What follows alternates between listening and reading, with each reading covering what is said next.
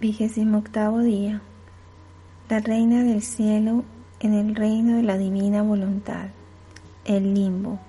La espera. La victoria sobre la muerte. La resurrección. El alma a su reina madre. Madre mía traspasada. Tu pequeña hija sabiendo que te encuentras sola sin tu bien amado Jesús quiere estarse estrechada a ti para hacerte compañía en tu amarga desolación.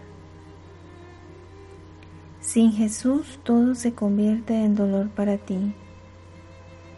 El recuerdo de sus atroces penas, el dulce tono de su voz que aún hace eco en tus oídos, su fascinante mirada, unas veces dulce, otras triste y otras con lágrimas pero que siempre cautivan tu corazón materno y que al no tenerlas ya contigo son como espadas afiladas que atraviesan tu corazón traspasado. Madre desolada, tu querida hija quiere ofrecerte un alivio y su compasión por cada pena que sufres. Más aún, quisiera ser Jesús para poder darte todo el amor todo el consuelo, el alivio y la compasión que te hubiera dado él mismo viéndote en este estado de amarga desolación. El dulce Jesús me ha hecho hija tuya. Por eso, ponme a mí también en su lugar en tu corazón materno, y así seré completamente tuya. Te secaré las lágrimas y te haré compañía. Lección de la Reina y Madre Desolada. Querida hija mía, gracias por tu compañía.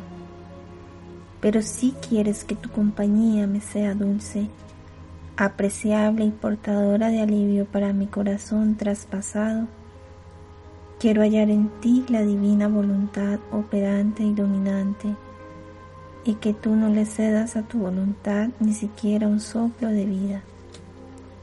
Solo entonces sí que te pondré en el lugar de Jesús, porque estando su voluntad en ti, en ella sentiré a Jesús en mi corazón. Oh, qué feliz seré de poseer en ti el primer fruto de sus penas y de su muerte, hallando en mi hija a mi amado Jesús. Mis penas se transformarán en gozo y mis dolores en conquistas. Y ahora escúchame, hija de mis dolores. En cuanto expiró mi querido hijo, descendió al limbo como triunfador y portador de gloria y de felicidad. En aquella cárcel se encontraban todos los patriarcas, los profetas, nuestro primer Adán, el querido San José, mis santos padres y todos aquellos que en virtud de los méritos previstos del futuro Redentor se habían salvado. Yo era inseparable de mi Jesús y ni siquiera la muerte me lo podía quitar. Por eso, no obstante el ímpetu de mis dolores, lo seguí al limbo y ahí fui espectadora de la fiesta de acción de gracias que toda aquella multitud de almas le dio a mi Hijo por haber sufrido tanto y por haber dirigido su primer paso hacia ellos para hacerlos bienaventurados y llevárselos con Él a la gloria celestial. Así que en cuanto murió, Comenzaron enseguida las conquistas y la gloria para Jesús y para quienes lo amaban. Esto, querida hija mía, es símbolo de la criatura que al darle muerte a su voluntad humana, uniéndose a la divina voluntad, comienza sus conquistas en el orden divino, la gloria y el gozo incluso en medio de las más grandes dolores.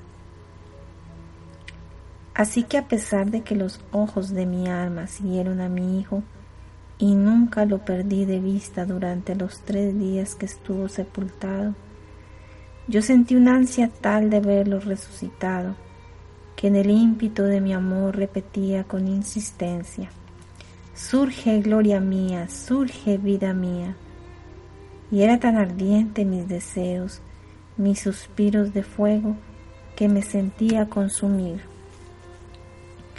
Ahora bien, llena de ansias como estaba, vi que mi amado Hijo, acompañado de aquella gran multitud de almas, salió del limbo en acto de triunfo y se dirigió al sepulcro.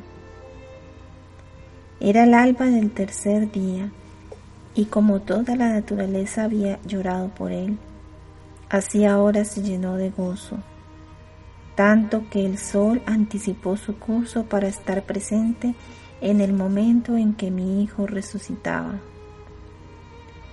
Pero oh, qué maravilla antes de resucitar le hizo ver a toda aquella multitud de almas su santísima humanidad sangrante, llagada, desfigurada, tal como había sido reducida por amor a ellas y a todas.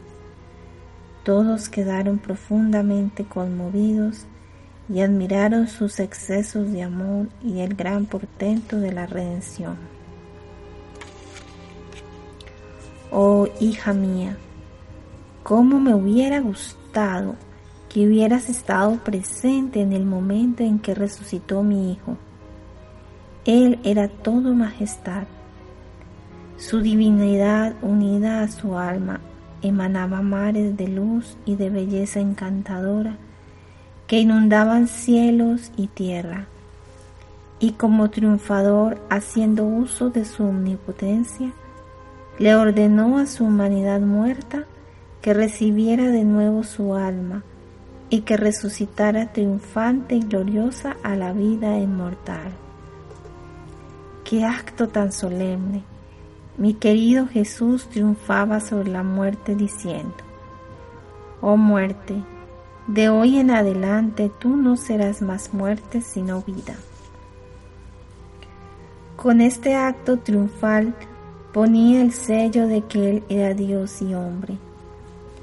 Con su resurrección no solamente confirmaba su doctrina, los milagros que hizo, la vida de los sacramentos y toda la vida de la iglesia, sino que triunfaba sobre las voluntades humanas debilitadas y como apagadas para el verdadero bien, para hacer triunfar sobre ellas la vida de la divina voluntad que debía traerles a las criaturas la plenitud de la santidad y de todos los bienes. Y al mismo tiempo, en virtud de su resurrección, depositaba en nuestros cuerpos el germen de la resurrección a la gloria imperecedera. Hija mía, la resurrección de mi Hijo lo encierra todo lo dice todo, lo confirma todo. Es el acto más solemne que hizo por amor a las criaturas. Y ahora escúchame. Quiero hablarte como una madre que ama tanto a su hija quiere decirte qué significa hacer la divina voluntad y vivir en ella. El ejemplo te lo hemos dado mi hijo y yo. Nuestra vida estuvo sembrada de penas, de pobreza, de humillaciones, hasta ver morir de penas a mi amado Hijo. Pero en todo esto corría la voluntad divina. Ella era la vida de nuestras penas y nosotros nos sentíamos triunfadores y conquistadores, al grado de cambiar la misma muerte en vida. Tanto es así que al ver el gran bien que produce el sufrimiento, nos exponíamos voluntariamente a sufrir, porque estando en nosotros la divina voluntad, nada ni nadie se podía imponer sobre ella ni sobre nosotros.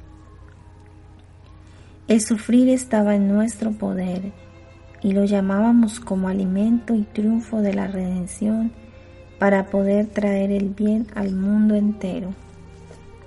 Así pues, querida hija mía, si tu vida y tus penas tienen como centro de vida la divina voluntad, puedes estar segura de que mi dulce Jesús se servirá de ti y de tus penas para darle ayuda, luz y gracia a todo el universo. Por eso, ánimo. La voluntad divina sabe hacer cosas grandes en donde ella reina. Y en todas las circunstancias de tu vida, ten como ejemplo a tu dulce Jesús y a mí y camina siempre adelante.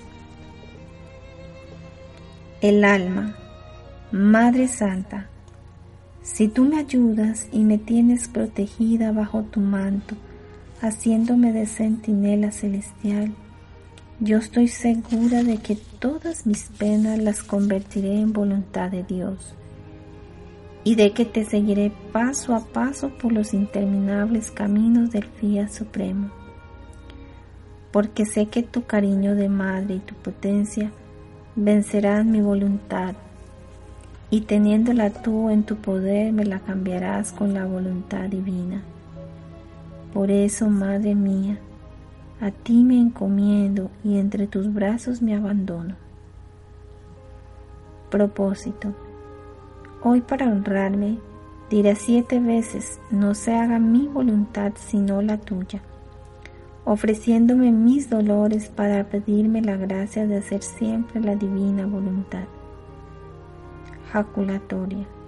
Madre mía, por la resurrección de tu Hijo, hazme resucitar en la voluntad de Dios.